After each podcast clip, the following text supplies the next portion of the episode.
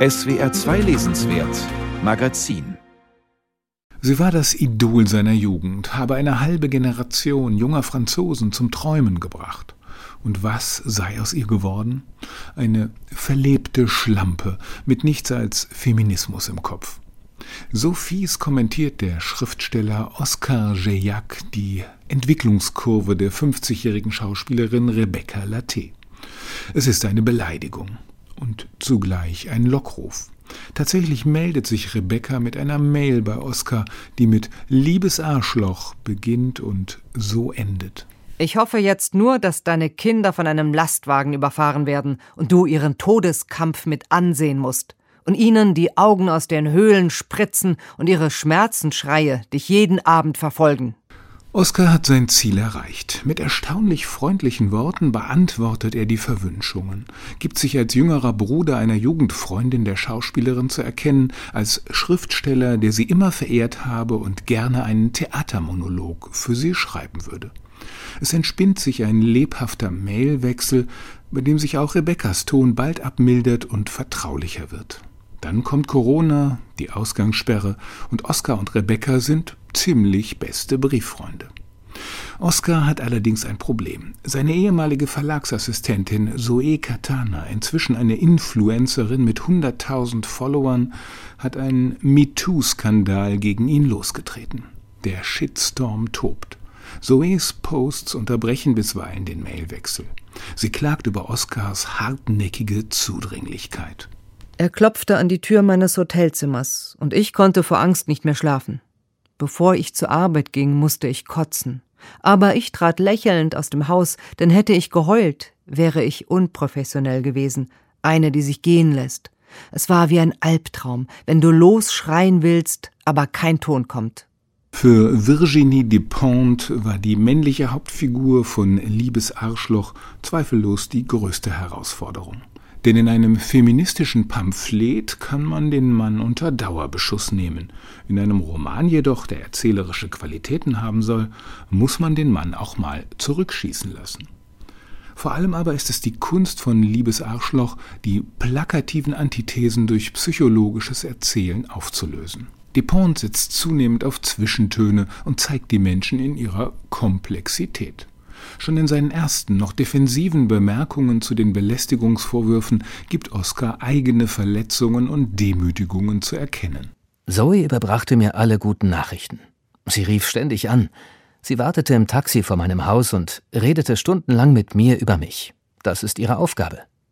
Und ich habe da was durcheinander gebracht.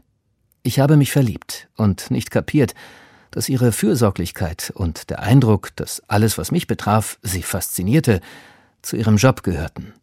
Ich bin ein armer Kerl, der beruflich Erfolg hat, mit dem die Frauen aber nicht ins Bett steigen wollen. Bald erweist sich Oskar als fabelhafter Analytiker von Gefühlsmiseren. Rebecca ist zunehmend beeindruckt und lässt sich ins Mailgespräch ziehen.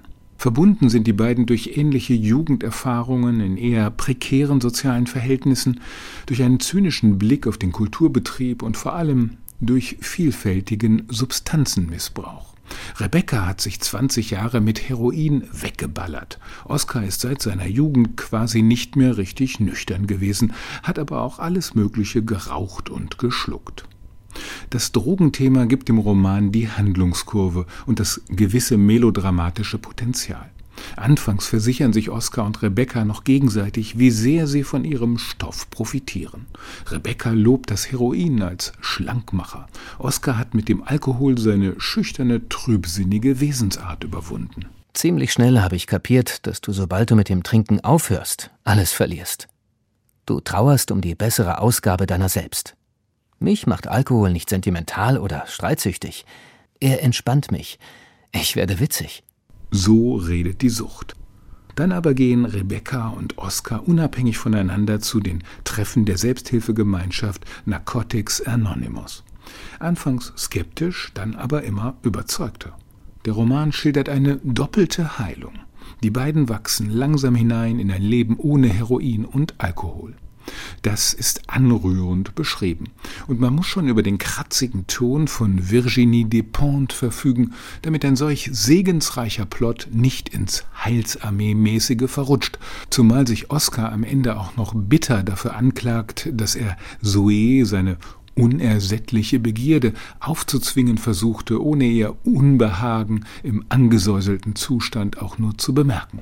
Der Reiz der aktuell ja auch von Juli C. und Simon Urban gewählten Briefromanform liegt darin, dass sich Erzählung und Meinung gut mischen lassen. Das passt in eine Zeit der vielbeschworenen gesellschaftlichen Spaltung, eine Zeit mit erhöhtem Aussprachebedarf, in der zugleich aber viel über Redeverbote geklagt wird. Über mehrere hundert Seiten hat es allerdings auch einen Ermüdungseffekt, als wäre es ein lang geflochtener Zopf aus lauter Kolumnen. Dennoch macht es Spaß, die oft ziemlich drastischen und witzigen Tiraden von Oskar und Rebecca zu lesen. Wie sich da zwei Menschen durchs widrige Leben schlagen, wie sie an ihren Beziehungen scheitern, mit den Zumutungen des Älterwerdens hadern, die sozialen Medien verfluchen, das ist beste alltagsphilosophische Unterhaltung.